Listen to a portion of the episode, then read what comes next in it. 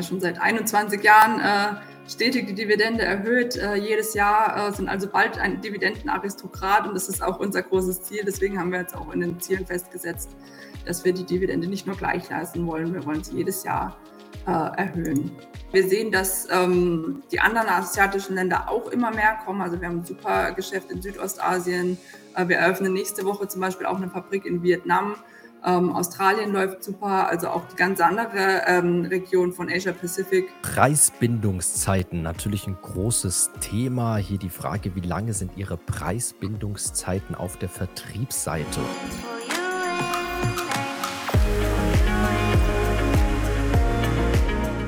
Herzlich willkommen auf dem YouTube-Kanal der SDK Schutzgemeinschaft der Kapitalanleger. Mein Name ist Paul Petzelberger und heute erwartet euch wieder einmal eine spannende Unternehmenspräsentation. Zur groben Einordnung zu Beginn gibt es immer eine Präsentation seitens des Unternehmens und im zweiten Part folgt dann die Q&A-Session. Unsere Teilnehmer haben stets die Möglichkeit, viele Fragen und Nachfragen zu stellen. Also könnt ihr euch definitiv auf eine spannende Diskussion freuen und wir freuen uns natürlich, wenn euch das Format gefällt, ihr dem Video ein Like gebt, unseren Kanal abonniert und gerne fleißig fleißig mit kommentiert. Lasst uns eure Meinung wissen und abonniert auch unseren Newsletter, damit ihr bei zukünftigen Veranstaltungen gerne mal live mit dabei sein und Fragen stellen könnt. Nun aber viel Spaß mit dem Video. Ja, vielen Dank und herzlich willkommen auch von meiner Seite. Ich freue mich, dass ich Fuchs jetzt schon zum zweiten Mal in dem Rahmen vorstellen kann. Ähm, wie gesagt, ich ähm, würde jetzt mal mit einem kleinen Überblick über das Unternehmen starten, vielleicht noch ein paar aktuelle Zahlen ähm, vorstellen und dann auch noch so ein paar strategische Themen, die uns wichtig sind, vorstellen. Und dann freue ich mich auf den Austausch und die Diskussion. Ja, vielleicht einmal ähm, als kurzen Überblick. Ähm, wer ist Fuchs? Was, wer sind wir? Was machen wir? Äh, wir sind ein familiengeführtes Unternehmen, mittlerweile in der dritten Generation. Also unser CEO, der Stefan Fuchs, ist der Enkel des Firmengründers. Und das ist auch so ein bisschen der Hintergrund, warum wir zwei Aktiengattungen haben.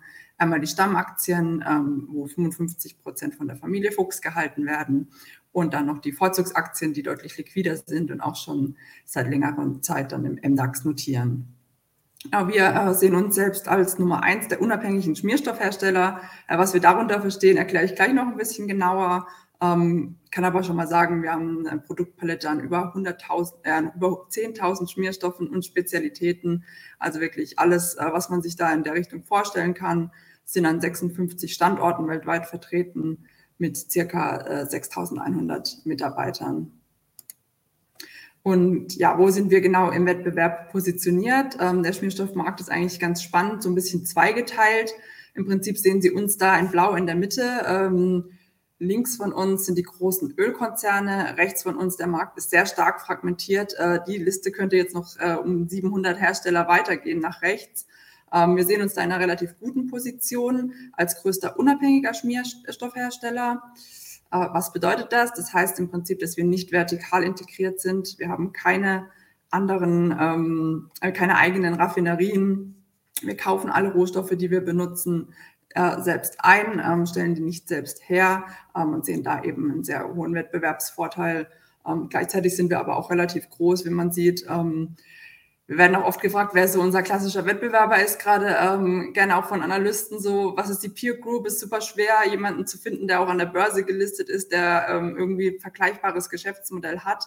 Da muss man eigentlich mehr in die Regionen reingucken ähm, oder in welchem Land ähm, der einzelne Wettbewerber bei welcher Produktgruppe ist. Es gibt eigentlich keinen Wettbewerber, der so wirklich äh, weltweit äh, das Portfolio abdeckt, das, das wir haben. Ähm, und darin sehen wir auch einen sehr großen äh, Wettbewerbsvorteil tatsächlich. Also wir sehen uns da genau in der Mitte richtig positioniert, dass wir einmal noch ähm, klein genug sind, um wirklich flexibel zu sein. Wir wollen eigentlich gar nicht so äh, mit diesen großen Ölkonzernen ähm, konkurrieren. Die betreiben das Schmierstoffgeschäft eher so ein bisschen als Nebengeschäft, sind sehr auf, auf die Masse ausgelegt, wollen sehr hohe Volumen verkaufen. Und das ist eigentlich genau das, was wir nicht wollen. Äh, wir wollen uns spezialisieren, wir wollen sehr nah am Kunden sein, mit dem gemeinsam wirklich ähm, das Produkt entwickeln und auch in den Prozess mit reinschauen. Also es ist nicht selten, dass wir auch wirklich eigene Leute bei den Kunden dann vor Ort haben, die sich die Maschinen anschauen, die wirklich reingehen und sagen, hey, hier, hier könnte man noch irgendwie was verbessern, Formulierungen anpassen und dann entstehen da wirklich äh, jahrzehntelange Kundenbeziehungen, wo auch wirklich Zuverlässigkeit sozusagen unser oberstes Credo ist. Ähm, und gleichzeitig aber trotzdem ähm, sagen wir, wir sind groß genug, um wirklich weltweit vertreten zu sein. Wir haben ein volles Sortiment an allen äh, Schmierstoffen und Funktionsflüssigkeiten. Wir haben ähm, ja natürlich auch genug Kapital, um auch wirklich Forschung und Entwicklung voranzutreiben. Das ist ein ganz, ganz großer Teil von unserer Strategie. Ähm, genau, wie gesagt, da fühlen wir uns ganz wohl so in der Mitte zwischen den Großen und den Kleinen. Und ähm, ja, das ist im Prinzip, was Fuchs auch so ausmacht. Ähm, hier sieht man nochmal so ein bisschen die, die großen Punkte, an denen ich mich heute auch so ein bisschen entlang hangel. Also einmal das Geschäftsmodell habe ich ja schon mal angesprochen. Ähm, Schmierstoffe, darauf wollen wir uns fokussieren. Wir, es ist für uns kein Nebenprodukt und wir wollen uns da auch nicht wirklich ablenken lassen. Also wir sagen, wir ähm, sind da wirklich äh, spezialisiert. Das ist unser Geschäftsmodell. Und ja, da äh, sagen wir mal, wir, ähm, wir sind strikt anwendungsorientiert und haben auch maßgeschneiderte Lösungen. Das heißt, wir sind so ein bisschen auch der Wegbereiter für die Innovationen in einem Transformationsprozess bei dem Kunden. Also es ist nicht so, dass wir einmal ein Produkt liefern und dann hören wir nie wieder was von dem Kunden, sondern wir sehen uns da eher als Partner, der dann wirklich auch den Weg gemeinsam geht und den Kunden auch äh, langfristig entwickelt. Dann äh, die drei Megatrends, also zu ähm, Immobilität und Nachhaltigkeit habe ich gleich noch ein paar Extrafolien dabei. Ähm, aber auch Digitalisierung ist natürlich ein Riesenthema bei uns. Wir haben die große Initiative Fuchs Goes Digital. Das ist einmal intern mit der S4HANA-Implementierung, ist ein Riesentransformationsprojekt, was uns momentan bewegt. Äh, das wird auch sicherlich noch einige Jahre dauern. Wir planen da dann bis, bis 2028 das abgeschlossen zu haben. Ähm, ich denke, da ist auch auf jeden Fall noch eine riesen Effizienzsteigerung für uns auch intern da.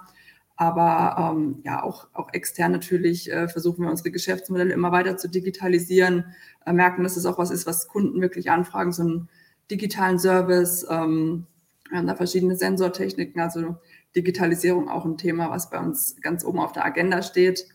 Und natürlich zu guter Letzt Wachstum. Das ist natürlich immer das Ziel. Wir wollen weiter profitabel wachsen.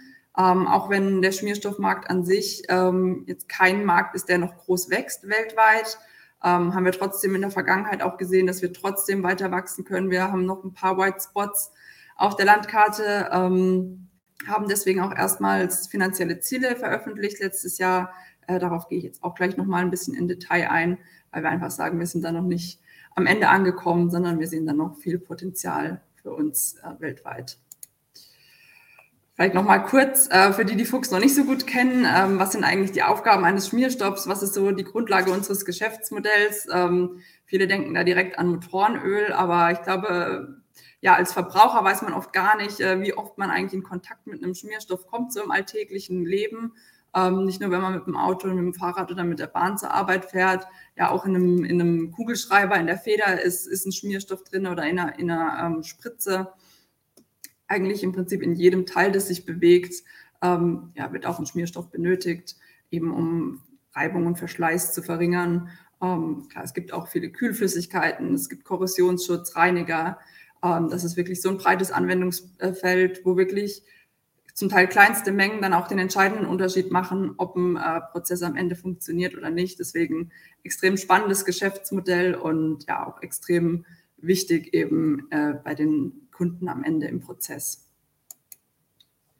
Ja, wie sieht es dann ähm, genau aus? Also unsere 3,4 Milliarden Umsatz, die wir letztes Jahr gemacht haben, die teilen wir eigentlich so grob auf in die Bereiche automotive Schmierstoffe, die 44 Prozent davon ausmachen und industrielle äh, Schmierstoffe, die 56 Prozent ausmachen. Äh, bei den Automotiven kann man sagen, dass etwa die Hälfte ähm, für ein Pkw sind und die andere Hälfte ähm, für alles andere, also Lkw, Heavy Duty, Landmaschinen, Baumaschinen und was es da alles noch so gibt. Ähm, genau, und das sind halt ich meine, in, in, beiden Bereichen unzählig viele Produkte. Ich will sie jetzt gar nicht alle aufzählen. Ähm, ein paar pick ich vielleicht gleich nochmal raus. Ähm, wer da Interesse hat, kann gerne mal bei uns auf der Webseite vorbeischauen. Da kann man sich wirklich äh, stundenlang belesen zu den ganzen einzelnen Produkten. Ähm, also das ist wirklich das, das volle Spektrum. Das schlägt sich natürlich auch in der Kundenstruktur wieder. Wir haben eine sehr gut ausgewogene Kundenstruktur, sind da sehr breit diversifiziert und können eigentlich nicht sagen, dass wir von einer Industrie besonders abhängig sind. Ähm, klar, wir haben natürlich große Abnehmer auch. Wir sagen immer, dass die größten 20 Kunden etwa 25 Prozent unserer Umsätze ausmachen. Das sind natürlich die großen OEMs und deren Zulieferer. Ähm, aber alles, was danach kommt, ist eigentlich sehr stark fragmentiert.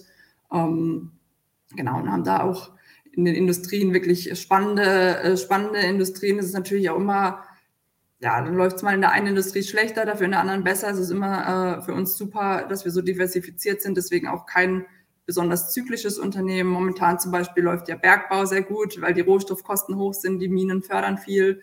Da ist es dann auf jeden Fall ähm, ein Bereich, der momentan wächst ja, äh, gleichzeitig aber zum Beispiel auch die Medizintechnik oder die Lebensmittelindustrie sind so kleine Nischen, wo wirklich nicht viel äh, Volumen verkauft wird, aber wo wirklich auch hochpreisige Produkte mit guten Margen verkauft werden. Das ist eigentlich das, wo wir noch mehr rein wollen und wo wir auch uns in Zukunft äh, verstärkt sehen.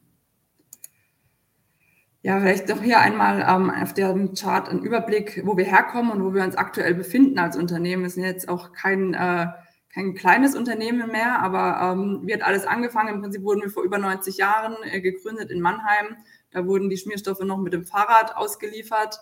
Ähm, und dann äh, im Prinzip mit dem vorherigen CEO kam dann die Internationalisierungsphase, wo wir wirklich expandiert sind. Gerade in den 80ern dann schon in China gewesen, ähm, waren da wirklich sehr früh auch, haben, haben viel zugekauft ähm, das war wirklich die, die große Wachstumsphase, wo dann auch der Börsengang stattgefunden hat, 1985. Ja, und anschließend kam es dann eher zur Konsolidierung, wo das Unternehmen dann wirklich ähm, ja, nochmal so ein bisschen, ähm, das dann die Früchte geerntet hat von dieser Expansion. Da hatten wir, haben wir sehr hohe Margen gesehen. Äh, da wurde dann nicht mehr viel investiert. Und ähm, das hat dann auch zu der Phase geführt, in der wir jetzt sind, in der Wachstumsphase, wo wir doch nochmal gemerkt haben, wenn wir nochmal weiter wachsen wollen, sowohl regional als auch mit neuen Produkten, mit neuen Anwendungen, dann müssen wir nochmal investieren. Haben dann von 2015 bis äh, 2016 bis 2020 fünf Jahre lang ähm, ein großes Investitionsprogramm gestartet und das, äh, äh, ja, das, davon möchten wir jetzt gerne die Früchte tragen. Man sieht jetzt auch schon in den letzten zwei Jahren einen extremen Anstieg im Umsatz. Da muss man natürlich fairerweise dazu sagen, dass das sehr inflationsgetrieben ist. Ähm, ja, sehen uns aber da trotzdem gut aufgestellt jetzt, um in Zukunft zu wachsen. Äh, hier vielleicht nochmal ein kurzer Überblick, ähm, was so hinter der, dieser Wachstumsinitiative steckt, weil das für uns wirklich ein einmaliges Programm war, äh, das so wahrscheinlich auch nicht nochmal wiederholt werden muss, weil wir da wirklich gesagt haben, wir nehmen jetzt einmal 600 Millionen Euro CapEx in die Hand, investieren deutlich über den Abschreibungen ähm, und bauen wirklich neue Werke in den Regionen, in denen wir wachsen wollen. Wir äh, erweitern bestehende Werke, wir bringen alle auf das technologisch höchste Niveau. Äh, wir passen uns auch an die, an die Trends an. Ähm, natürlich äh, gerade Fettwerke, Spezialfettwerke sind für uns super interessant, weil das eben die Produkte sind, die in diesen Trends der erneuerbaren Energien und auch der Elektromobilität gebraucht werden. Ähm, wir hatten auch schon immer einen sehr starken F&E-Fokus. Also wie man sieht an dem dunkelblauen Balken hier links, ähm, die Ausgaben sind kontinuierlich angestiegen. Ähm, ja, hatten anfangs ein sehr großes R&D-Hub in Deutschland, wo wir dann viel so ein bisschen ausgerollt haben von dort aus in die Welt, haben dann aber gemerkt, die Anforderungen in den einzelnen Regionen, die sind doch äh, unterschiedlich, haben deswegen auch im Rahmen des Investitionsprogramms dann noch weitere Forschungszentren in China und in den USA etabliert, die jetzt auch alle auf einem Stand sind, sodass man da wirklich ähm, auf, den, auf demselben Niveau sozusagen die Forschung ähm, an die lokalen Gegebenheiten anpassen kann. Ja, das ähm, Programm ist erfolgreich abgeschlossen. Wir sind jetzt im Prinzip dabei, das ähm, ja, den, den, Wachstum zu realisieren. Ähm, wir sagen auch ganz klar, ähm, wir haben die äh, Investitionen jetzt zurückgefahren. Die sind jetzt ungefähr bei 80 Millionen auf dem Niveau der Abschreibungen und da sollen sie in Zukunft auch bleiben. Ähm, da wird jetzt in den nächsten Jahren oder auch Jahrzehnten nichts Großes mehr kommen. In den 80 Millionen ist auch noch genug Luft für kleinere Investitionen und eben auch für ja, Maintenance sozusagen. Ja, und ähm, wo wollen wir das Wachstum jetzt realisieren? Ich werde nämlich auch gleich nochmal ein bisschen was zu den neuen Märkten und den neuen Produkten sagen. Es ist aber trotzdem ganz, ganz wichtig für uns zu sagen, dass jetzt in den nächsten äh, drei Jahren äh, 80 Prozent des Wachstums im Prinzip aus dem Bereich unten links kommen wird, ähm, indem wir eben bestehende äh, Geschäfte in bestehenden Märkten äh, weiter ausrollen. Wir schauen, ähm, wo es noch weißes Flecken auf der Landkarte gibt, wo wir noch nicht aktiv sind, ähm, wo wir aber vielleicht in einem anderen Land schon ein gutes Business haben mit der Industrie. Wir haben da den sogenannten Segmentierungsansatz vor drei Jahren ins Leben gerufen, wo wir wirklich so eine Matrix aufgebaut haben. Was sind die Segmente, in denen wir wachsen wollen? Ähm, wo sind wir stark? Und gucken eben jetzt zum Beispiel, ein klassisches Beispiel, wir haben ähm, ein super starkes Mining-Business in Australien. Ähm, sind da aber noch nicht so stark in, in Südamerika, sind aber zum Teil die gleichen Kunden, die da aktiv sind. Deswegen ist es super einfach, dann da irgendwie Synergien zu heben, das Geschäft dann auch in Südamerika eben auszurollen, weil wir es in Australien schon, ähm, schon länger machen. Und das ist so ein bisschen der Ansatz, auf dem wir, ähm, ja, die Basis, auf der wir jetzt in den nächsten Jahren wachsen wollen. Und darüber hinaus gucken wir natürlich auch immer ein bisschen über den Tellerrand, was so die Trends sind, die dann darüber hinausgehen. Ja, dann äh, komme ich erstmal äh, zu den aktuellen Zahlen. Also ich glaube, ähm, wenn man sich die Chemieindustrie anschaut, äh, sind wir eine der wenigen Unternehmen, die nicht äh, eine Gewinnwarnung äh, rausbringen mussten jetzt zum Halbjahr, äh, sondern im Gegenteil, wir sind sehr zufrieden mit unseren Zahlen, ähm, hatten ein sehr erfolgreiches erstes Halbjahr und sind auch noch sehr äh, positiv gestimmt, das im zweiten Halbjahr wieder fortzusetzen. Wir haben den Umsatz und das EBIT um 11 Prozent steigern können. Klar, äh, Umsatz war immer noch sehr stark preisgetrieben. Ähm, ja, eine positive Überraschung war auf jeden Fall der Free Cashflow, der mit 164 Millionen wirklich sehr stark war. Ähm, ja, da profitieren wir einfach davon, dass wir dieses Jahr deutlich weniger Networking Capital aufgebaut haben, als wir es im letzten Jahr beispielsweise machen müssten, weil wir uns da extrem hohen äh, Rohstoffkostensteigerungen gegenüber gesehen haben, die sich jetzt langsam wieder normalisieren. Ähm, genau, haben dementsprechend dann auch den Ausblick für den Free Cashflow angehoben, ähm, liegen da jetzt bei 300 Millionen. Ähm, genau, ansonsten Umsatz erwarten wir bei 3,6 Milliarden 2023 ähm, und EBIT um 390 Millionen. Ja, und den FVA, unsere zentrale Steuerungsgröße, den Fuchs Value Added, auf jeden Fall auch über Vorjahr. Äh, vielleicht ganz interessant ähm, zu sehen, äh, wie massiv die Preisentwicklungen wirklich waren in, im letzten anderthalb Jahren. Äh, man kann eigentlich sagen, dass in 18 Monaten die Preise für uns um 70 Prozent gestiegen sind. Und wir haben wirklich das Glück, dass wir es geschafft haben, das sehr, sehr gut an die Kunden weiterzugeben. Wir haben dann eine sehr hohe Preissetzungsmacht, die sich eben aus dem Wettbewerbsvorteil, den ich eben genannt habe, ergibt. Ähm, hier vielleicht nochmal zum Hintergrund, ähm, ganz interessant zu sagen, was ist eigentlich so unser Warenkorb? Also wir kaufen im Prinzip zu 60 Prozent ähm, kostenseitig Additivpakete ein und zu 40 Prozent Grundöle. Und, und, innerhalb der Grundöle ähm, gibt es dann nochmal verschiedene Gruppen. Ähm, Grundölgruppe 1 und 2 ähm, haben wir gesehen, das ist jetzt schon ein bisschen gesunken. Grundölgruppe 3 noch auf einem höheren Niveau ähm, genauso wie die Additivpakete immer noch auf einem hohen Preisniveau, aber zumindest relativ stabil und wir ähm, erwarten da jetzt auch eher einen Druck nach unten. Also wir erwarten nicht, dass es nochmal so stark ansteigt. Ähm, ja, haben davon aber jetzt äh, nichts in die Prognose mit eingepreist, weil wir einfach gesagt haben, das ist zu unsicher, zu volatil. Wir sind jetzt mal von stabilen Preisen ausgegangen. Wenn die natürlich weiter sinken, ähm, ja, dann ähm, wäre das natürlich auch sehr positiv für uns, aber davon kann man natürlich im Zweifel nicht ausgehen. Deswegen ganz kurz nochmal zum Ausblick. Ich hatte es ja gerade schon mal gesagt, ähm, den Free Cashflow vor Akquisition hatten wir angepasst. EBIT nicht. Ähm, das ja, hat auch bei manchen auf Unverständnis gestoßen ähm, zur Veröffentlichung, aber da sagen wir einfach, es ist momentan so ein unsicheres Umfeld. Ähm, wir haben keine weite Sicht, also es ist nicht so, dass wir einen großen Order-Backlog haben. Wir haben eher so ähm, sechs bis acht Wochen Bestellhorizont. Da sehen wir jetzt noch nichts äh, Dramatisches, äh, kein Einbruch der Nachfrage, sondern im Gegenteil sind das sehr ähm, zuversichtlich. Ähm, aber ja, wenn man halt sieht, dass alle anderen irgendwie die Prognose abmelden, dann sagen wir, wir bleiben hier lieber auf der konservativen Seite, bleiben bei den 390 Millionen, ähm, sehen da aber doch mehr Chancen ähm, als Risiken, das dann doch noch zu übertreffen. Das wird sich zeigen.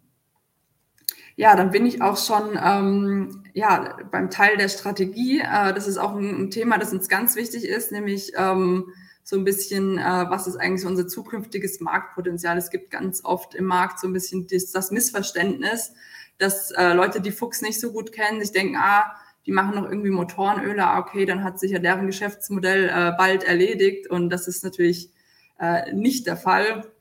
Zum einen, weil wir gar nicht so abhängig sind vom Motorenöl, wie viele denken. Ähm, wir hatten da mal eine, so eine, eine, Studie gemacht, wenn jetzt von heute auf morgen äh, plötzlich nur noch Elektroautos fahren würden, dann wären davon etwa 10 Prozent unserer Umsätze betroffen. Aber zum einen ähm, passiert ja sowas nicht über Nacht, sondern das ist ein längerfristiger Prozess. Und zum anderen haben wir eben wirklich super spannende Produkte in der Pipeline, ähm, freuen uns total über den Mobilitätswandel, weil es eigentlich genau das ist, ähm, was wir mögen, nämlich ähm, eine neue, äh, ja, höher technologisierte Produktgruppe, wo wir wirklich sagen, das Feld ist nochmal neu gemischt, es gibt noch nicht so viel Wettbewerb, die Produkte sind noch nicht so reif und wir können uns dann nochmal im Premium-Markt platzieren. Hier ähm, in, dem, in dem Graphen sieht man auch ähm, so eine Studie, die wir mal durchgeführt haben, ähm, was eigentlich so unser relevantes Marktpotenzial ist. Da haben wir uns wirklich nur angeguckt, ähm, was die Premium-Fahrzeuge ähm, so, ähm, wie die sich so entwickeln werden, weil wir sagen, wir wollen nicht in den Massenmarkt. Für uns sind eigentlich die Fahrzeuge interessant, die dann wirklich schnell laden wollen und auch eine hohe Reichweite brauchen, weil da entsteht natürlich extrem viel Hitze und die muss ähm, gut gekühlt werden. Und deswegen sagen wir, ähm, ja, es gibt so einen drei Milliarden großen Markt, der sich bis 2035 vermutlich entwickeln wird, von dem wir 50 Prozent als adressierbar ansehen und da natürlich unseren Marktanteil gewinnen wollen. Und das machen wir hauptsächlich mit zwei Produktgruppen. Das sind einmal die Electric Driveline Fluids, das ist so ein bisschen das Getriebeöl der Elektroautos. Ähm, und zum anderen mit den Thermofluiden, das sind Kühlflüssigkeiten, insbesondere für die Batterie. Äh, das sieht man hier auch nochmal ganz gut. Also das ist jetzt hier nur die Batterie im Auto. Ähm, einfach mal ähm, so ein bisschen anschaulicher, wo äh, Fuchs da überall äh, im, im Prozess involviert ist. Also einmal in der Produktion ist klar, das sind die bekannten industriellen Schmierstoffe. Das ist nichts Neues. Die werden gebraucht, egal ob man ein Elektroauto baut oder einen Verbrennungsmotor. Ähm, interessant wird es dann, wenn es wirklich ähm, in die Montage geht. Da ist es so, dass diese Wärmeleitpasten, sogenannte Gap-Filler, das ist eine Produktgruppe, die wir uns momentan anschauen und noch ein bisschen am Abwägen sind, ob wir da eine Nische finden, wo wir rein wollen, weil das eigentlich doch eher so ein ein einfacheres Produkt ist für den Massenmarkt, wo auch schon große Player drin sind, wo wir sagen, müssen wir mal schauen, ob sich da für uns was ergibt. Aber im Prinzip alle ähm, Stichpunkte, die darunter kommen, das sind so die Bereiche, in denen wir drin sind ähm, und in denen wir uns eben durch den Fortschritt der Autos, wenn immer mehr ähm, auch ja Autos mit langen Reichweiten, mit, mit größeren Batterien, die schneller laden müssen, kommen, ja, dann sind wir eben am Start äh, mit Thermofluiden, ähm, mit Elektrolyten, sage ich gleich nochmal speziell was, ist ein bisschen was anderes. Ähm, ja, und mit diesen ganzen Spezialfetten, ähm, genau, das sieht man auch hier auf der nächsten Seite nochmal ganz gut. Das ist jetzt, äh, das sind jetzt alle Produkte, auch unabhängig von der Batterie, ähm, die jetzt in einem Elektroauto neu dazukommen. Äh, man darf nicht vergessen, es gibt natürlich auch unzählige Produkte, die im Auto äh, komplett unabhängig vom Antriebsstrang sind. Also wenn man das Fenster äh, runterkurbelt, wenn man das Schiebedach öffnet, wenn man die Tür öffnet oder auch die Lenkung. Überall werden Schmierstoffe benötigt und die fallen natürlich nicht weg und die interessiert es auch nicht, ob das ähm, Auto jetzt von einem Verbrennungsmotor oder von einem Elektromotor angetrieben werden. Aber hier vielleicht nochmal ganz interessant, was wirklich noch on top dazu kommt. Und wie gesagt, das sind für uns extrem interessante Produkte, weil die eben ähm, ja wirklich einen höheren Technologiefokus haben und wir da auch erwarten, dass wir da nochmal eine bessere Preise äh, haben, äh, durchsetzen können als jetzt in einem sehr reifen Markt, den wir jetzt aktuell schon sehen. Genau, ich hatte ja schon die Elektrolyte angesprochen. Das ist ein ganz äh, spannendes Projekt von uns aktuell. Ähm, Elektrolyte sind innerhalb von den Batteriezellen die Flüssigkeit, die da äh, dafür sorgt, dass die Batterie äh, möglichst gut funktioniert und auch schnell laden kann. Ähm, auch da ähm, gibt es natürlich schon einige Massenanbieter, aber auch da sehen wir eben in diesen Premium-Cars noch ein erhebliches Geschäftspotenzial und haben deswegen ähm, letztes Jahr acht Prozent von einem Start-up gekauft, die heißen Elight. Ähm, das ist eine Ausgründung von der Uni Münster, die eben diese ähm, High-Performance-Elektrolyte produzieren und die nach einem Partner gesucht haben, der ihnen so ein bisschen ähm, bei der Geschäftsreife hilft. Und äh, ich glaube, das ist ein super fit zwischen uns beiden. Also man sieht hier rechts ähm, unser Werk in Kaiserslautern. Da haben sie jetzt eine Pilotanlage integriert. Ähm, die läuft auch schon. Ähm, es wird jetzt auch eine weitere Pilotanlage in den USA gebaut. Ab Januar 2024 soll dann die Serienproduktion starten. Ähm, genau, und wir sind dann eben dafür zuständig, ähm, das globale Netzwerk und auch die ähm, Logistik und alles sicherzustellen und das technische Know-how liegt bei Elight. Ähm, genau, haben da momentan 8% Anteil, aber können das auch noch, äh, 28 Prozent, Entschuldigung, äh, können das aber auch noch erhöhen in der nächsten Zeit. Hier vielleicht auch nochmal zur Erinnerung, ähm, bei der Elektrifizierung äh, denkt man natürlich immer ans Auto, aber man darf nicht vergessen, dass auch ähm, sehr viele weitere äh, Anwendungsgebiete für Batterien da sind, ähm, zum Beispiel Drohnen, aber auch Elektrogeräte etc. Ähm, das geht wirklich weit über das Auto hinaus und ist deswegen auch wirklich ein, ein spannender Markt. Ja, ich hatte es schon angesprochen, äh, die finanziellen Ziele, ähm, die haben wir uns letztes Jahr gesteckt und die sind auch nach wie vor aktiv. Da halten wir dran fest und sind da auch sehr ähm, ja, zuversichtlich, dass wir die erreichen können bis 2025. Ähm, wir wollen ähm, ja, ein organisches Wachstum im mittleren einstelligen Prozentbereich. Das muss man natürlich sagen, ist momentan klingt das äh, nicht so äh, ambitioniert, wenn wir Wachstumsraten ja von 10 bis 20 Prozent sehen, aber das ist natürlich in einem Umfeld, das nicht so stark inflationsgetrieben ist. Ähm, ja, genauso deswegen auch die langfristige EBIT-Marge bei 15 Prozent. Da haben wir uns keinen Zeithorizont gesetzt, weil das natürlich auch ähm, stark abhängig vom Umfeld ist, wann das auch wirklich nachhaltig erreichbar ist. Ist aber so ein, das ist ein Ziel, das wir tatsächlich auch schon vorher hatten. Äh, wir hatten auch schon Margen um die 17 Prozent, aber so, ich sag mal, 15 Prozent im Durchschnitt ist das, äh, womit wir uns wohlfühlen. Und ja, äh, Fuchs ist auch immer schon ein sehr ähm, starkes Cash-Unternehmen gewesen. Wir hatten schon immer einen starken Cashflow, wurden daran auch gemessen. Deswegen haben wir uns jetzt auch ein Ziel für die Cash-Conversion gesetzt von 0,8. Ähm, ja, ich glaube, da ist dann auch immer noch genug Raum für Wachstum. Ja, und auch vielleicht interessant, ähm, die Dividendenpolitik. Wir haben ja schon seit 21 Jahren äh, stetig die Dividende erhöht. Äh, jedes Jahr äh, sind also bald ein Dividendenaristokrat und das ist auch unser großes Ziel. Deswegen haben wir jetzt auch in den Zielen festgesetzt, dass wir die Dividende nicht nur gleich leisten wollen, wir wollen sie jedes Jahr äh, erhöhen. Wir haben auch ein absolutes EBIT-Ziel, weil das natürlich ein bisschen leichter in Zeithorizont einzurechnen ist als jetzt die Marge. Das sind die 500 Millionen Euro bis 2025. Ist natürlich ambitioniert, aber ich hatte ja schon die Matrix vorhin gezeigt, wo das Wachstum herkommen soll. Wir haben im Prinzip diese Segmentierungsstrategie äh, voll implementiert und ja, die wird jetzt weiter ausgerollt und deswegen sehen wir dafür auch die Grundlage, äh, bis 2025 dann bei den 500 Millionen anzukommen. Genau, auch mal ganz interessant. Ähm, ich habe ja gerade schon angesprochen, Cashflow ist ein großes Thema äh, bei Fuchs. Und was, äh, wie wird der an die Aktionäre zurückgegeben? Also wie gesagt, die Dividende war schon immer ein Riesenbestandteil ähm, von der Strategie. Wir haben sie jetzt nochmal angehoben. Wir wollen die Dividende jährlich steigern. Ähm, sind natürlich auch immer ähm, interessiert an interessanten MA-Projekten. Da ist es jetzt in letzter Zeit ein bisschen ruhiger geworden, ist aber trotzdem immer noch ein großer Fokus von uns. Ähm, wir halten da weiterhin die Augen offen ähm, wie gesagt, war jetzt zuletzt nichts Interessantes dabei. Wir wollen jetzt auch nicht einfach nur M&A machen, um zu wachsen, ähm, sondern es soll wirklich ein strategischer Fit auch sein. Deswegen lassen wir uns damit Zeit. Haben jetzt inzwischen äh, zwischenzeitlich den Aktienrückkauf gestartet. Der ist jetzt auch schon so zu 70 Prozent abgeschlossen. Ähm, der wird circa bis ähm, Januar 2024 laufen. Äh, ja, wir kaufen da kontinuierlich ähm, Stamm- und Vorzugsaktien zu gleichen Teilen zurück und ähm, ja, können damit eben auch so ein bisschen Shareholder Value an die Aktionäre zurückgeben. Ja, dann vielleicht äh, das letzte große Thema, was uns auch sehr am Herzen liegt, ist die Nachhaltigkeit. Das ist natürlich auch ein sehr präsentes Thema, ich glaube, bei allen Unternehmen.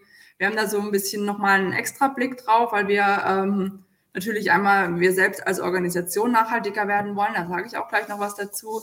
Ähm, aber äh, ganz wichtig bei Schmierstoffen ist, dass wir im Prinzip sagen, wir können Kunden dazu befähigen, selbst nachhaltiger zu werden, indem sie eben hochwertige Schmierstoffe benutzen, weil Schmierstoffe per se ja Prozesse effizienter machen, ähm, Reibung verringern und damit auch ähm, ja, zur Nachhaltigkeit beitragen, Maschinen länger leben lassen.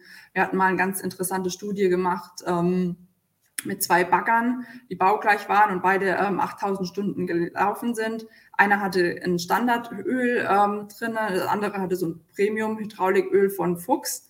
Und tatsächlich hat sich dann herausgestellt, dass der ähm, über 10.000 Liter Diesel und das sind, glaube ich, 30 Tonnen CO2 dadurch einsparen konnte. Und da sieht man einfach, ähm, ja, wie viel Potenzial da auch da ist, dann den Kunden ähm, im Prinzip nachhaltiger zu machen. Der möchte natürlich auch seinen CO2-Fußabdruck äh, verringern. Und da sehen wir natürlich auch ein bisschen einen Wettbewerbsvorteil von uns, dass wir den Kunden dazu dann befähigen können.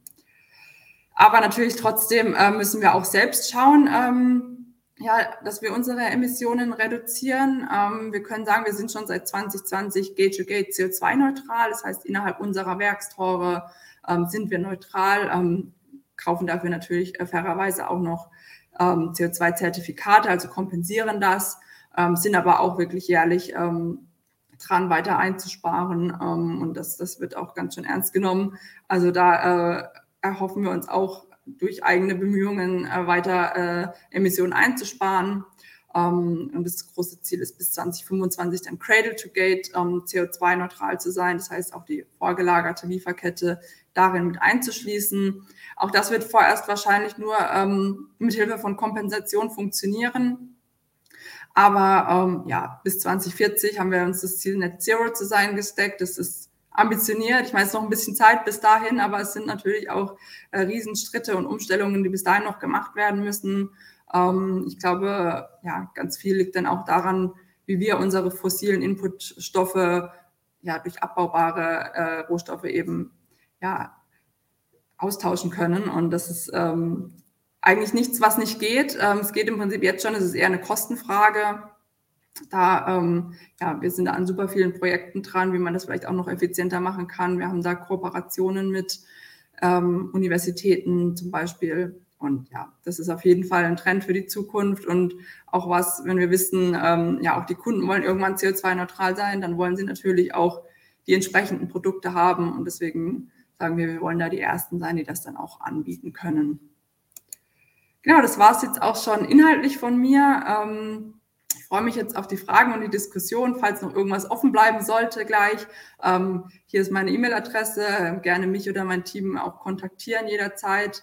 Ähm, genau, und ansonsten äh, hören Sie das nächste Mal am 28. Oktober von uns, wenn wir dann die Q3-Quartalsergebnisse veröffentlichen. Dankeschön.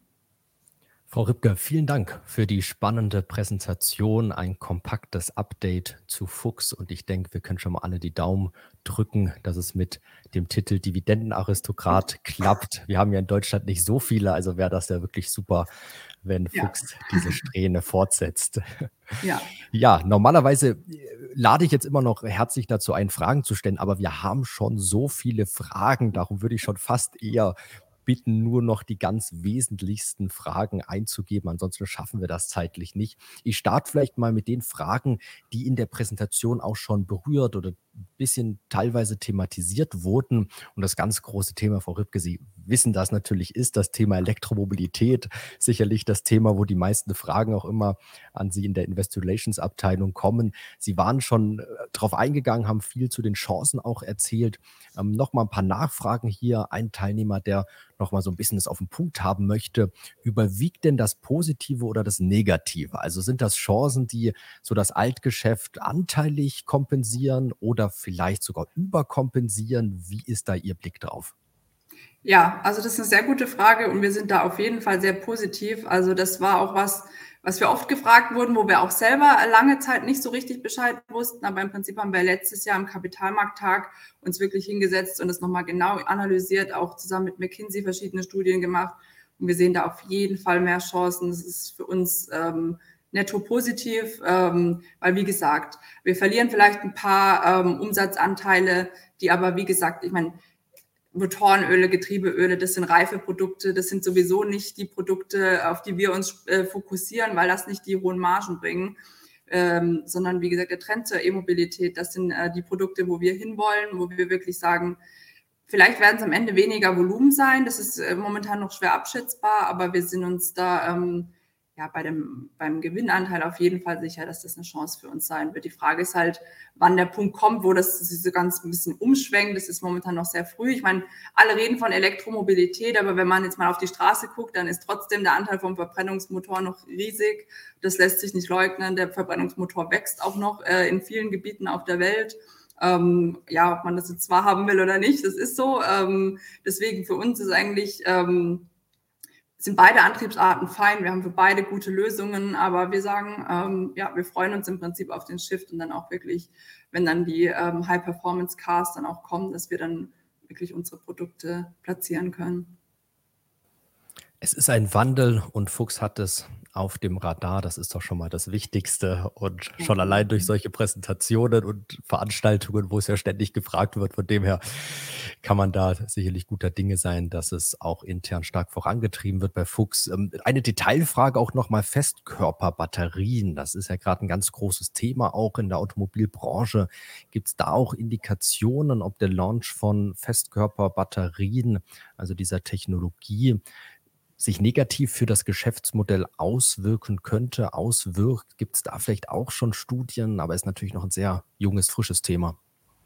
Ähm, tatsächlich nicht. Ähm, ich glaube, so tief drin sind wir jetzt noch nicht. Äh, wir gucken jetzt erstmal, äh, wir, wir, fahren das, äh, wir fahren das jetzt so hoch, wie es momentan ist. Ähm, da kann ich jetzt nichts zu sagen, ob sich das äh, negativ auswirken wird. Ich, ich sehe da jetzt keinen Grund für, aber das ist wirklich Zukunftsmusik. Wir sind jetzt momentan eher dran, ähm, ja, zu den Autobauern zu gehen, denen ähm, ja, für die aktuellen Modelle und eben die, die jetzt kommen, die jetzt gerade entwickelt werden, unsere Produkte vorzustellen. Und da haben wir eigentlich ein sehr gutes Feedback. Dann haben wir noch mal ein paar Fragen zur sowohl technischen als auch geografischen Ausrichtung. Technischen, ich denke, da können wir noch mal zu der einen Folie hingehen. Da war das ganz gut, hatte ich schon gesehen, ja auch dargestellt, wie die Kunden sich so verteilen auf die Industrien. Ich gehe mal kurz zu der Folie und ah hier und würde dann genau an Sie, Frau Rübke, die Frage geben. Ich glaube, das war noch nicht drin, noch mal die geografische Verteilung. Ich glaube, 75 Prozent außerhalb Deutschland. Da ist jetzt noch mal die Frage, äh, auf welche zentralen Regionen entfällt das so ein bisschen außerhalb Deutschlands und auch ganz besonders China. Welche Rolle spielt China für Fuchs?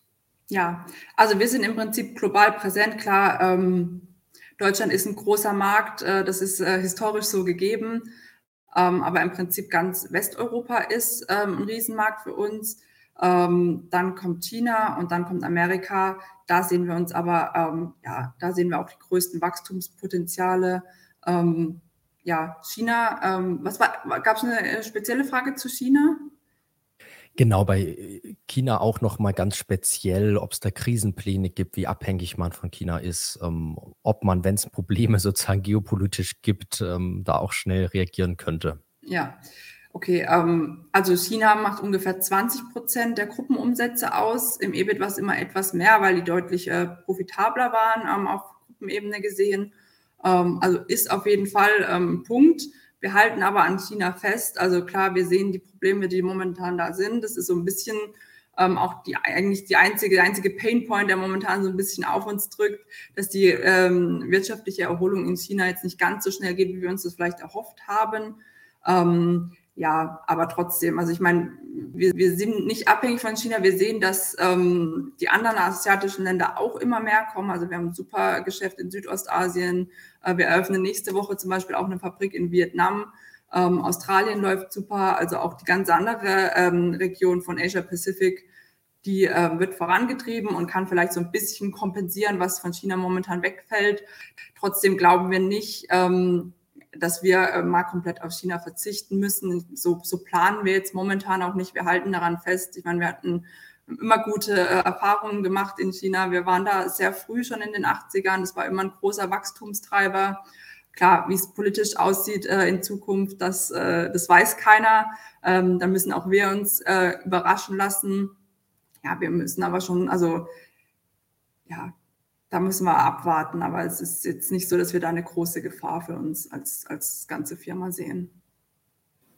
Pla planen Sie in bestimmten Regionen bevorzugt zu wachsen? Der Teilnehmer fragt sowohl aus organischer Perspektive als auch anorganisch. Was ist da? Welche Regionen sind besonders interessant, stehen besonders im Fokus? Ja, also im Prinzip, ähm, klar, da wo die Wirtschaft wächst, da wachsen wir mit. Ähm, wir haben ganz klar gesagt, wir sind in Europa mit einem sehr reifen Markt. Ich glaube, das sind wir, da haben wir schon relativ große Marktanteile. Wir wollen jetzt natürlich da wachsen, wo wir noch nicht so stark sind. Und das ist eben Asien und Amerika. Ähm, wir haben zum Beispiel auch ähm, in Asien einen höheren Anteil ähm, Exposure zur Autoindustrie wollen da jetzt natürlich wieder mehr in die Industrie auch reingehen. Also die Industrie, die unabhängig von den Automobilherstellern ist. Genau andersrum ist es in Amerika. Da haben wir ein sehr hohes Industrie-Exposure, sind noch nicht so ähm, bei den OEMs drinne. Ähm, da wollen wir dann natürlich eher dann in dem Segment wachsen, also um uns einfach so ein bisschen ähm, ja, geografisch dann auch anzugleichen. Und noch eine Frage zu Fuchs. Ich sage jetzt mal als globaler Konzern das Thema Währungsrisiken. Ein Teilnehmer fragt, wie geht man mit Währungsrisiken um? Auch in welchen Währungen wird fakturiert? Nur in Euro, nur in US-Dollar. Aber wie gesagt, so allgemein das Thema Währungsrisiken. Wie wird das gemanagt bei Fuchs? Ja, also wir ähm, haben Euro, den US-Dollar und den chinesischen Renminbi. Ähm, und das sind die drei äh, Währungen. Da sind wir natürlich ein bisschen auch abhängig von den Schwankungen. Wir hedgen das nicht, weil das eigentlich in, in der Vergangenheit von uns, äh, für uns nie so ein, so ein Riesenthema, da gab es jetzt keine Riesenausschläge in die eine oder andere Richtung. Deswegen, ähm, ich weiß, andere Konzerne äh, haben dann eine Riesenabteilung dahinter, die dann immer äh, dabei sind, sowas dann zu hedgen. Äh, das machen wir jetzt nicht, ähm, weil es, wie gesagt, bisher bei uns nicht so ein, nicht so ein Riesenthema war. Kommen wir zu Fragen Kapitalmarkt, Aktie. Fragen zum Aktienkurs sind natürlich immer schwierig für eine Investor Relations Abteilung da direkt zu kommentieren. Aber ein paar möchte ich hier dennoch natürlich mal aufgreifen an Fragen. Ein Teilnehmer äh, bedankt sich für die stetige, tolle Dividende, aber vermerkt auch, dass in den letzten zehn Jahren, meint er, kurstechnisch es nicht so ganz vorangeht. Hängt das mit dem Wachstumsprogramm zusammen, was initiiert wurde und nochmal so ein bisschen Ihre Einordnung. Denken Sie, sehen Sie Potenzial, dass man da vielleicht jetzt auch so, Sie hatten vorhin auch gesagt, Früchte ernten, da irgendwo ausbrechen kann in den nächsten Jahren kurstechnisch? Ja, also ich glaube, das hat ganz verschiedene Gründe. Es ist immer ein bisschen schwierig, den Aktienkurs so zu interpretieren. Wir würden aber schon das so sehen, ähm, dass im Prinzip die Aktie immer sehr, sehr stark gelaufen ist, bis zu dem Punkt eigentlich, als wir angefangen haben, so stark zu investieren, weil das drückt natürlich auf den Cashflow. Das sehen die Investoren nicht so gerne. Ähm, die Margen sind natürlich auch zwischenzeitlich dadurch runtergegangen. Also das Investitionsprogramm war das sicherlich was, was darauf gedrückt hat. Und ähm, gut, das haben wir jetzt seit 2020 abgeschlossen. Ähm, jetzt kann man sagen, es war vielleicht nicht das beste Timing, denn im Prinzip seit 2020, das weiß jeder, folgt eine globale Krise der nächsten. Wir hatten erst Corona, dann äh, Schwierigkeiten in der Lieferkette, dann kam der Krieg, die extrem hohen Rohstoffkostensteigerungen. Also es war eigentlich im Prinzip immer irgendwas, was uns so ein bisschen davon ähm, ja, da gehindert hat, die Potenziale dann wirklich auch voll auszuschöpfen, die wir jetzt ähm, als quasi gelegt haben durch das Investitionsprogramm. Wir sehen aber trotzdem, dass es funktioniert. Äh, wir haben viele neue Kunden durch die Segmentierungsstrategie ähm, gewonnen. Also ich denke, ohne das Investitionsprogramm stünden wir heute deutlich schlechter da.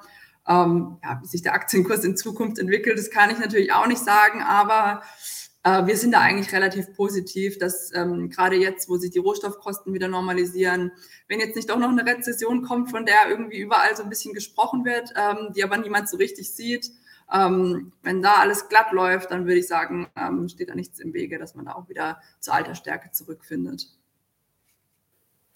Daran lehnt sich auch noch ganz gut die Frage an. Ein Teilnehmer schreibt, dass es zuletzt Insiderverkäufe gab des Großaktionärs und die Frage, ob es da irgendwelche Hintergründe gibt, die vielleicht bekannt sind, ähm, ob vielleicht auch noch weitere Insiderverkäufe folgen sollen. Kann man dazu was sagen? Ja, ich weiß nicht, ob man es äh, Insiderverkäufe nennen kann. Wir haben das natürlich ähm, auf unserer Webseite veröffentlicht. Unser größter Aktionär bis dato war ja Marva Investment aus Kanada. Die haben ein größeres Paket verkauft. Ähm, ja, das hat auch einen großen Abnehmer gefunden, ähm, beziehungsweise dann im Nachgang auch nochmal mehrere kleinere. Ähm, ja, wie gesagt, wir veröffentlichen äh, Stimmrechtsmitteilungen auf unserer Webseite, immer wenn es da was zu melden gibt ähm, geht das da raus. Ähm, ja, ansonsten wissen wir natürlich nicht, äh, wie andere Aktionäre jetzt in Zukunft planen, ihre Aktien zu halten. Wir haben da keine Informationen und wenn, äh, würden wir sie wahrscheinlich auch nicht veröffentlichen. Aber ja, das, das war eigentlich ein ganz normales, ähm, ja, ein ganz normaler Vorgang. Die wollten sich von der Position trennen, haben einen Abnehmer dafür gefunden. Genau, das viel mehr kann ich dazu auch gar nicht sagen. So, ja, die, die Frage, die Familie Fuchs ist noch immer Großaktionär. Ich glaube, das kann man mit Ja beantworten. Auf jeden Fall, die halten weiterhin ihre 55 Prozent. Die machen auch bei dem Aktienrückkauf nicht mit. Ähm, das heißt, die Aktien werden ja am Ende eingezogen. Das heißt, der Anteil wird dann wahrscheinlich äh, gerundet auf 56 Prozent sich erhöhen. Ähm, es hat aber jetzt keinen irgendwie strategischen Grund.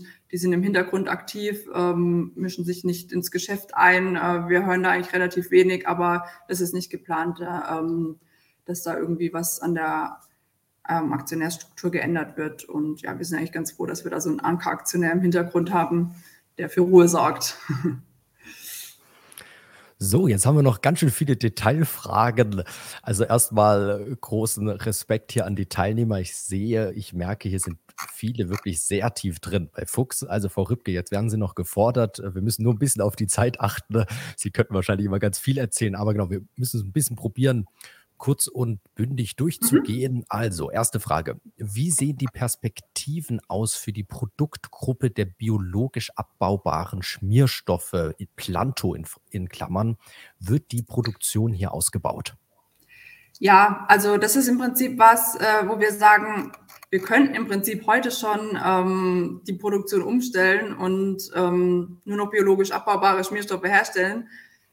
Die Sache ist, äh, die kosten deutlich mehr. Ähm, die Performance ist nicht immer die gleiche. Es ist im Prinzip eigentlich so eine Kundensache. Wir werden das dann voranbringen, wenn wir sehen, dass die Nachfrage dafür da ist. Wir sind bereit sozusagen. Wir stehen in den Startlöchern. Wenn mehr Kunden auf uns zukommen, äh, die da an sowas Interesse haben, die vielleicht auch bereit sind, dafür im, im Zweifel erstmal noch mehr zu bezahlen, bevor sich das weiter etabliert hat, dann gerne. Ähm, ja, aber ansonsten, ähm, ja, müssen wir uns da auch ein bisschen an der Nachfrage orientieren. Eine weitere Detailfrage, welche Beziehung haben Schmierstoffe zu Grundölen? Und was genau sind in Ihrem Produktionsprozess die Inputstoffe? Und von wem beziehen Sie auf der Basis, also diese auf der Basis welcher Preisbindungszeiten? Okay. So, wow, das ist eine ganze Reihe. Ich glaube, es gab ja auch eine Folie, wo so genau, ein bisschen das auch glaube, schon... Ich, ähm, ja, Sie können es am besten genau mal hin. Ja, hier. Da sieht man es eigentlich ganz gut. Ich hatte ja gesagt, ähm, dass wir ähm, von der Wertperspektive 60 Prozent ähm, Kosten, äh, Rohstoffkosten für die Additive ausgeben und 40 Prozent für die Grundöle. Es gibt fünf verschiedene Grundölgruppen, also Grundölgruppe 1 bis 5. Und wir sagen im Prinzip, ein Drittel von den 40 Prozent ist Grundölgruppe 1, ein Drittel ist Grundölgruppe 2 und ein Drittel ist Grundölgruppe 3 und weitere, was aber meistens, äh, also schon größtenteils dann Grundölgruppe 3 ist. Ähm, Genau, das, ähm, da kann man sagen, im Prinzip Grundölgruppe 1 und 2 ist ein, ist ein breiter Markt, Grundölgruppe 3 ist dann eher äh, schon, hat schon oligopolartige Strukturen, was auch wahrscheinlich der Grund ist, warum die Preise länger aufrecht ähm, erhalten wurden. Ähm, ja, da gibt es verschiedene ähm, Lieferanten, wie zum Beispiel Luprizol.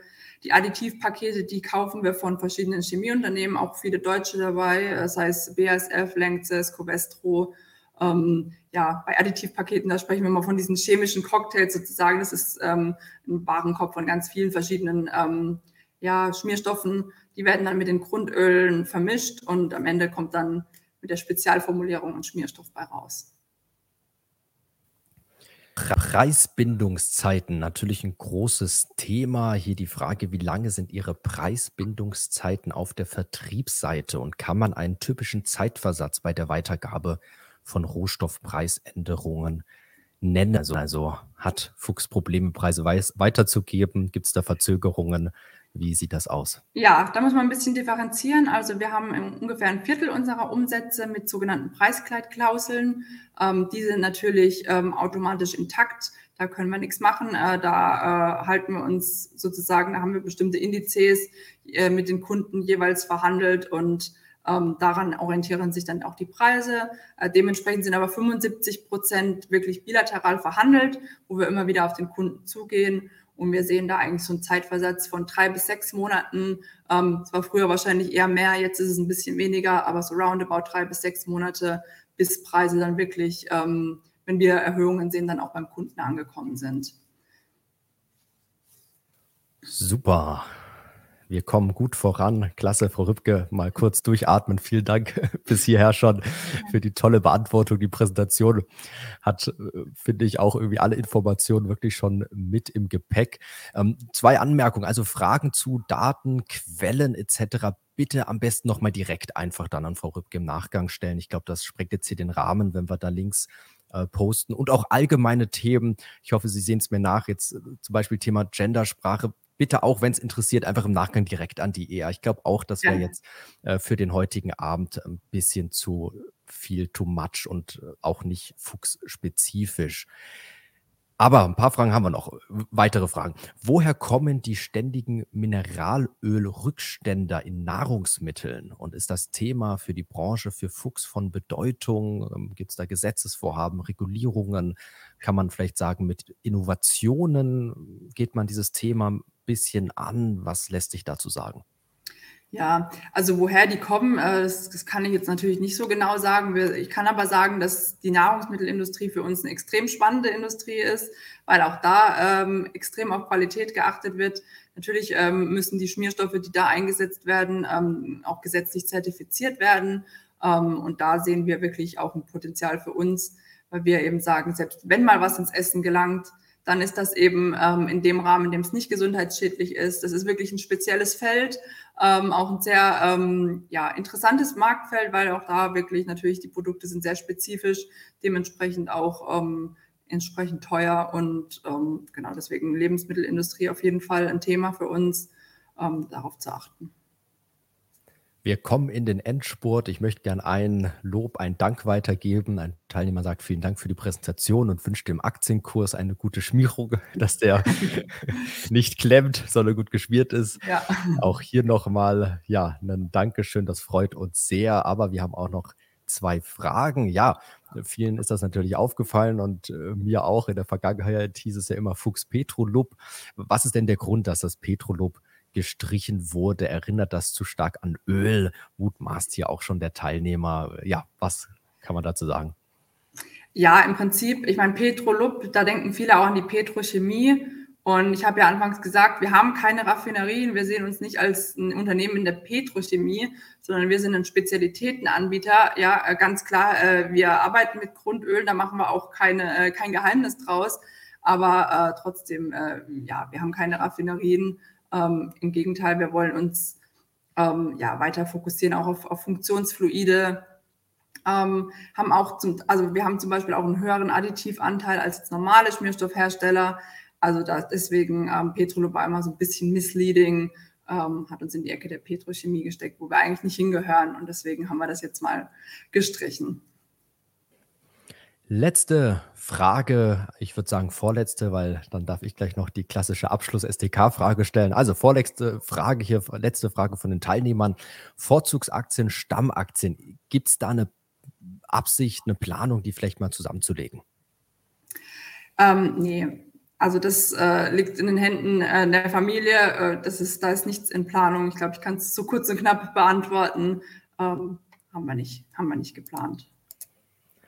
Klares Statement. Frau Rübke, letzte Frage von mir, von der SDK. Was sind die ein, zwei, drei Faktoren, wo Sie sagen, deswegen begeistert, fasziniert mich Fuchs? Vielleicht so, ja, Sie können drei Sachen nennen, vielleicht auch einen nur, den Sie hervorheben wollen. Ganz persönlich aus Ihrer Sicht, wo Sie sagen, das ist der eine oder das sind die zwei, drei Punkte, die Sie an Fuchs begeistern.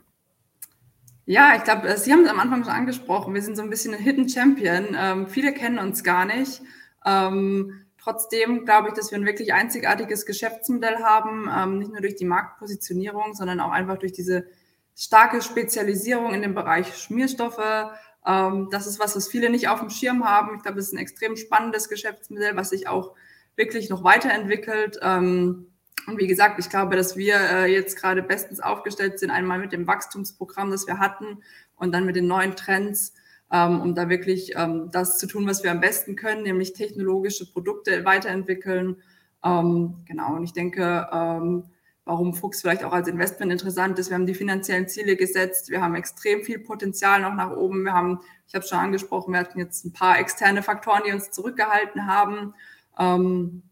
Sind aber da, glaube ich, auf dem besten Weg, dann auch wirklich die Früchte zu ernten, die wir jetzt wirklich lange gesät haben. Ja, und dann ähm, denke ich, dass es auch ein wirklich interessanter Dividendentitel ist und viele Aktionäre, die auch schon lange bei uns dabei sind, die, äh, die wissen das. Ähm, ja, Fuchs ist super zuverlässig, ein langfristiger Partner, äh, sowohl als äh, Lieferant als auch als, als Aktie. Deswegen, ähm, ja, für mich ein überzeugendes Investment. Frau Rübke, vielen Dank. Super. Vielen Dank für die tolle Veranstaltung. Ich fand es klasse, kompakt, bündig, informativ. Und wenn ich mir so die Kommentare anschaue, dann äh, ist das nicht nur meine Meinung. Also ganz, ganz großes Dankeschön, aber natürlich auch an alle Teilnehmer. Ganz großes Dankeschön für die zahlreiche Teilnahme hier. Viele waren dabei. Ich glaube, über 55 Teilnehmer, wenn ich das richtig gesehen habe. Und viele, viele Fragen. Vielen Dank für die Beteiligung. Hier auch nochmal die Folie. Wenn Fragen sind, natürlich direkt einfach Frau Rübke oder an das IR-Team schreiben und da noch weitere Fragen stellen. Aber jetzt nochmal ganz großes Dankeschön, Frau Rübke, für diesen heutigen Abend. Ja, danke auch. Hat Spaß gemacht und bis zum nächsten Mal.